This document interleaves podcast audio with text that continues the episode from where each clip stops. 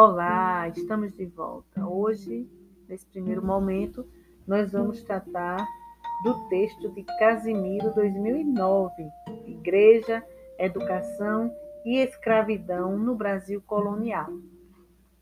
Um texto bem sugestivo, né? bem provocador, para a gente entender o que aconteceu durante na educação brasileira durante o Brasil colonial.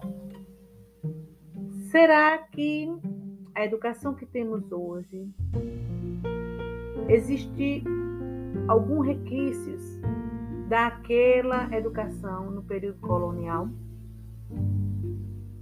A gente vai ver, não é? Vamos pensar. Tá? Então, Casimiro ele vai trazer, ela vai trabalhar com os catecismos, cartilhas e manuais escolares para abordar as ideias pedagógicas dominantes durante o Brasil, Brasil colonial. Certo? Então, o que a gente pode entender desse texto é que a igreja ela era a base de organização da educação, certo? E por meio da ordem da Companhia de Jesus, ela organizou a educação brasileira durante muitos anos. E será que a gente tem agora no século 21 nós temos algo parecido com o que foi desenvolvido lá no Brasil colonial, no Brasil nesse período da educação brasileira? Hum? Então, era uma educação baseada é, na religiosidade, né? Era é, o, o, a Companhia de Jesus organizou a educação brasileira é, com práticas pedagógicas severas e obrigatórias, né? ministradas. Isso onde era que acontecia isso? Nos conventos, nas irmandades, ordem terceiras, engenhos e paróquias, segundo Casimiro. É, só existia a Companhia de Jesus? Não, segundo Casimiro, não. Existia também as ordens das carmelitas, mercedários e os franciscanos. Sobre ele a gente vai falar daqui a pouco, sobre os franciscanos, tá? Então tinham a responsabilidade, essas ordens tinham a responsabilidade, a responsabilidade de ministrar o ensino das primeiras letras e a catequização.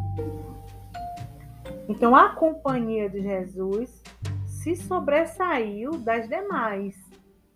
Por que será que, a companhia de Jesus é predominou, vamos dizer assim. É mais conhecida, é, até hoje, não é? Se fala muito, as pesquisas desenvolvidas é mais sobre essa ordem, a Companhia de Jesus. Por que será, não é? A gente vai também saber daqui a pouco. Então, a Companhia de Jesus, ela se sobressaiu às demais, por quê? Por causa da sua organização tá? E também Faria, agora a gente vai lá para o texto de Faria, ela diz o quê? Ela diz que a Companhia de Jesus, ela tinha registros. E esses registros facilitou com que os pesquisadores tivessem acesso à sua história. Fato que os franciscanos é, tinham, têm poucos registros sobre os franciscanos eles não tinham a preocupação de deixar os seus registros, de registrar sua história. Segundo a professora Simone, nos debates da nossa sala de aula online, não é? ela disse que a Companhia de Jesus ela tinha, essa, tinha como marca a organização e a sistematização, porque o seu principal representante, Inácio Loyola, ele era, ele tinha uma formação militar. Inácio de Loyola tinha uma formação militar. Então, essa formação militar é, lhe proporcionou, é, trouxe, ele fez com que ele trouxesse essa organização para a ordem e transmitisse essa essa organização para todos os seus os seus companheiros. Isso não é facilitou para a organização, não é? E fez com que a companhia Jesus se sobressaísse às demais. É, os métodos usados pelos jesuítas eram bastante rígidos e eles tinham o quê?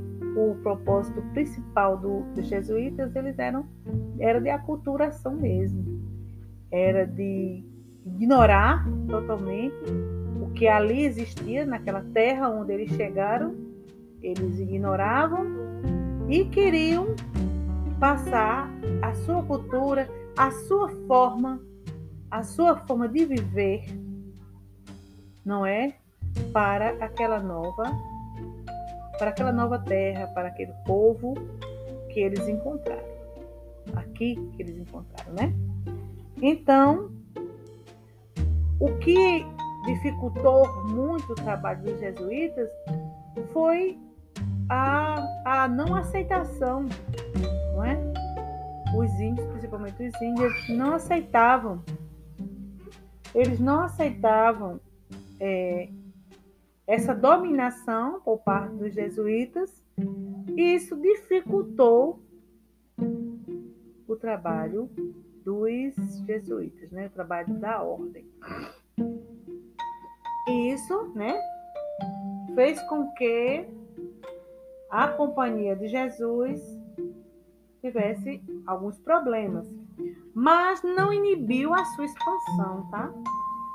O seu trabalho, o seu trabalho, né, fez com que eles se espalhassem por, pelo por grande parte do Brasil, né? E aí eles trouxeram o quê? Não é isso? Eles trouxeram tinham como principal instrumento modelador da pedagogia jesuíta foi o texto, né? Que tem assim os, os exercícios espirituais, isso que eu tinha acabado de esquecer. Os exercícios espirituais, eles eram transmitidos por Inácio de Loyola seus primeiros companheiros, adotando e disseminando por eles como manual de orientação espiritual lá na página 92 do texto de Casimiro, tá?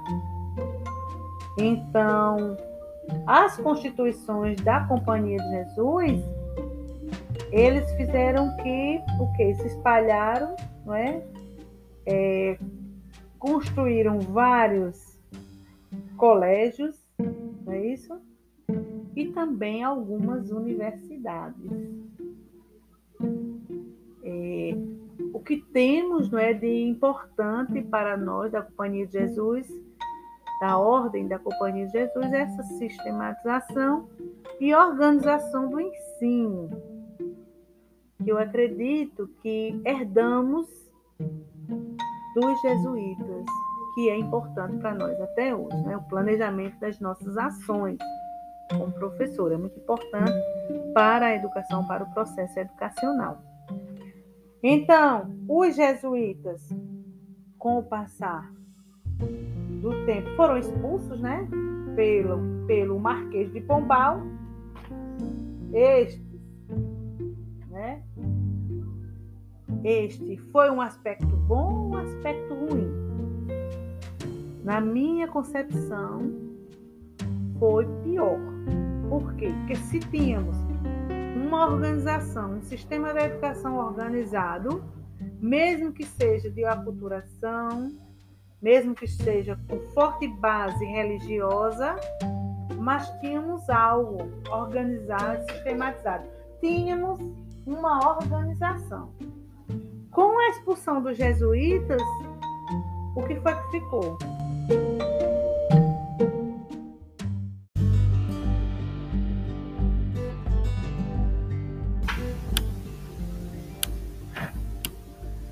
Agora nós vamos falar um pouco sobre os franciscanos, tá? É, nós vamos trazer o texto de Faria no qual ela fala ensinar, doutrinar e disciplinar os franciscanos no Brasil e na Índia portuguesa. Então ela diz que o, as práticas educativas dos franciscanos, não é? Existe, vai acontecer aqui no Brasil.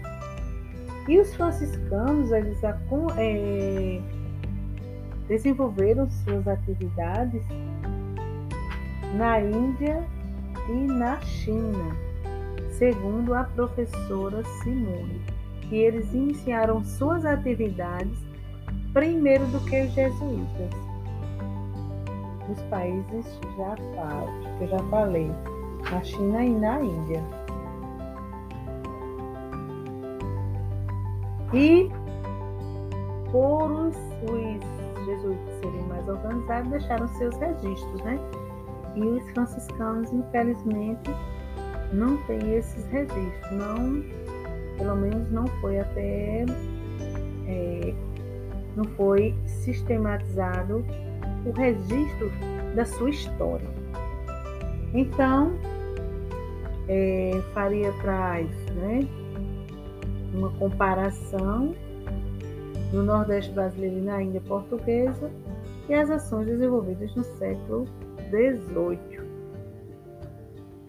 Qual é a concepção de escola, de ensino desse período, dessa ordem, da ordem franciscana? Não é? Então, o que a gente entendeu durante os debates é que os franciscanos eles tinham uma maneira mais sutil de abordar os indígenas. E um colega, Janiel, disse que eles usavam das estratégias de persuasão. Eles preferiam eles tinham, eles eram mais cautelosos. Então eles é, conquistavam os índios por meio da música e do teatro. E por meio dessas atividades, eles conseguiu que os índios, que os indígenas, aliás, desculpa, os indígenas, eles tivessem esse, essa, se aproximasse mais, faziam com que eles, os franciscanos se aproximassem mais dos indígenas, certo? Então, é, o importante, foi importante para a gente, a, aula, para a gente conhecer a ordem dos franciscanos, pelo menos eu conhecia muito pouco, não é? Não sabia que os franciscanos tinham iniciado suas atividades primeiro do que os indígenas, e também para entender que mesmo os franciscanos tendo algumas diferenças, como principalmente da abordagem, eles tinham muitos, muito mais similaridades é, do que propriamente diferenças, porque eles também tinham o propósito de aculturação, por meio da evangelização, que eles queriam, desejavam impor o seu modo de vida, a sua cultura, que os indígenas e aquele povo, o povo que foi encontrado no Brasil colonial, eles se desvestissem daquilo que eles eram para viver e ser uma nova pessoa, um novo ser humano baseado naquilo que os franciscanos acreditavam, naquilo que os jesuítas acreditavam, que era é, civilidade, que era ser humano, não é? Então, para eles, o Brasil era um lugar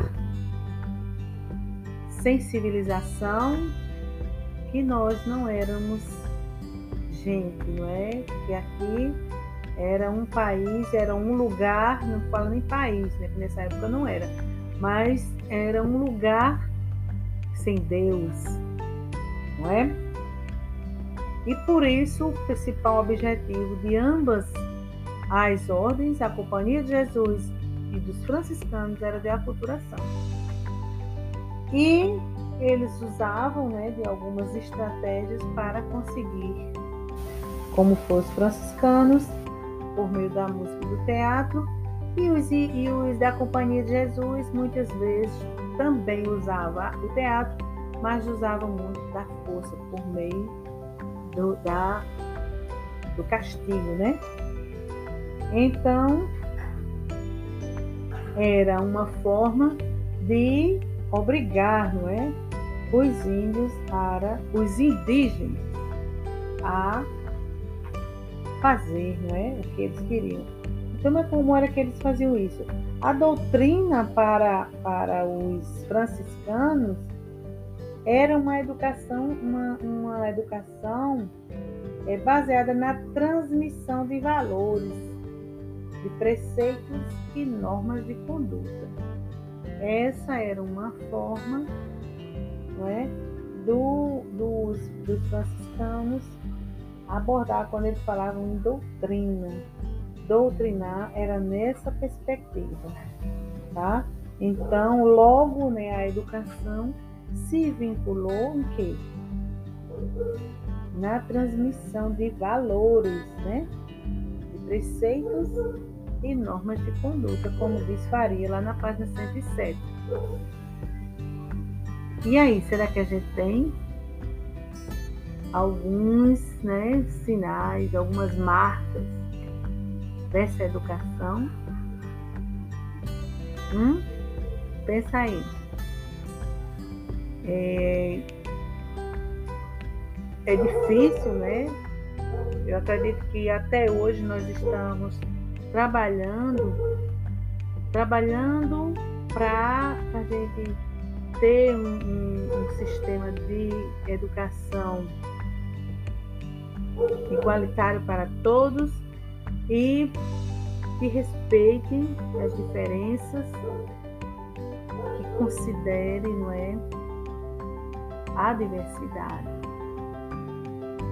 É, estamos conquistamos muitos conquistamos temos, temos muitos avanços na educação brasileira é, temos que dar né, o trabalho é, graças ao trabalho de muitos pesquisadores de muitos estudiosos e também a constituição de algumas políticas públicas nós podemos dizer que estamos caminhando para ter um sistema de educação que atenda ao povo brasileiro aquilo que nós somos na nossa a nossa a nossa a nossa própria identidade.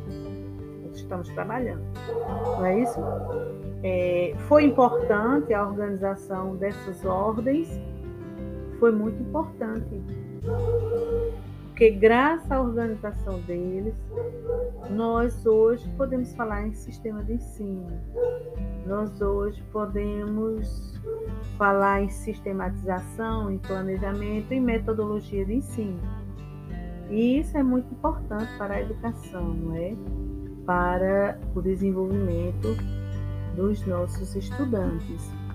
É, espero que a gente tenha é, é, avançado no aspecto da religiosidade.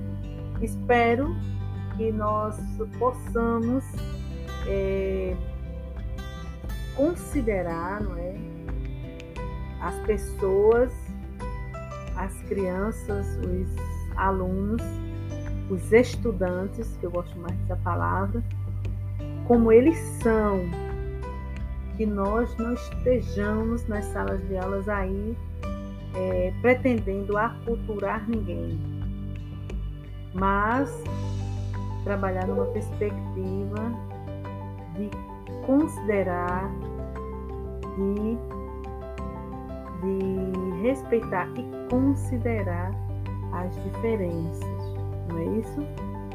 É, isso é muito importante para estabelecermos uma educação, um processo educacional, práticas pedagógicas é, respeitosas que atendam às especificidades dos estudantes.